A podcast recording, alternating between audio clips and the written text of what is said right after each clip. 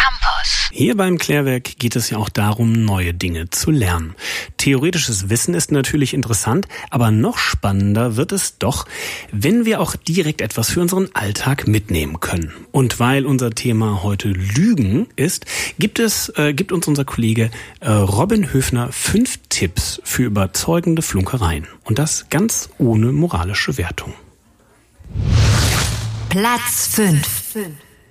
Lügen ist ja auch deshalb so schwierig, weil man erst einmal intuitiv an die Wahrheit denkt. Sich spontan eine Lüge ausdenken führt also dazu, dass man stottert, sich verhaspelt und einfach generell nervös wird. Gute Lügen sollten also schon vorher geplant werden. Platz 4. Überzeugendes Lügen ist gar nicht so einfach. Deshalb sollte man es auch bei einer Lüge auf einmal belassen. Ansonsten verliert man den Überblick und das ganze Konstrukt fällt in sich zusammen, weil man gar nicht mehr alle Details im Kopf behalten kann. Platz 3. Für die meisten Menschen ist das Lügen unangenehm. Man wird nervös, errötet vielleicht sogar ein bisschen und ist dann auch ganz froh, wenn das Gesprächsthema zu etwas anderem wechselt. Es kann da ganz sinnvoll sein, dem Gegenüber einen Grund für diese Körperreaktion anzubieten. Beispiel, man wollte eigentlich drei Seiten zu einer gemeinsamen Hausarbeit bis zu einem bestimmten Termin beigetragen haben, hat das aber vergessen. Dann könnte man auf Nachfrage der Kommilitonen sagen, oh, tut mir leid, ich habe leider erst zwei fertig bekommen. Das erklärt, warum es einem unangenehm ist und man hat trotzdem eine Ausrede, um sich im besten Fall noch etwas Zeit zu verschaffen. Platz 2. Wenn man eine Lüge vor sich selbst rechtfertigen kann, geht man auch viel souveräner damit um. Eine Möglichkeit, das zu erreichen, ist, indem man nur die halbe Wahrheit sagt.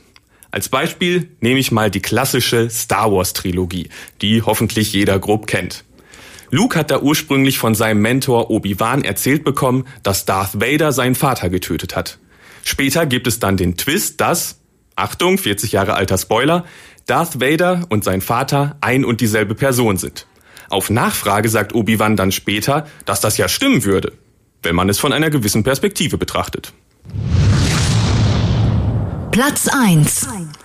Wenn man den ersten Tipp befolgt und seine Lüge plant, kann es schnell passieren, dass man zu viele Details einbaut. Das wirkt nicht sehr authentisch. Man kann sich ja ruhig noch weitere Gedanken machen, aber man sollte sie nicht alle sofort preisgeben. Es kann sogar praktisch sein, nur etwas anzudeuten. Im besten Fall reimt sich das Gegenüber dann selbst die Lüge zusammen. Das ist nicht nur glaubwürdiger, sondern auch praktisch, wenn die Lüge dann doch mal auffliegen sollte. Das waren also fünf Tipps zum Lügen von meinem Kollegen Robin Höfner. Gut, ob das wirklich so funktioniert und äh, naja, oder ob das vielleicht alles an den Haaren herbeigezogen ist, das könnt ihr einfach mal bei nächster Gelegenheit selbst ausprobieren. Vielleicht bei einem Bewerbungsgespräch oder so, wo man die Wahrheit ja ohnehin ein bisschen ausschmücken muss, müsst. Äh, aber bedenkt auch, äh, dass zu oft Lügen nicht sehr gesund ist. Das haben wir ja wohin schon im Interview mit unserem Experten gehört. Durch die permanente Angst aufzufliegen kann das nämlich ganz schön stressig werden. www.kölncampus.com www markus.com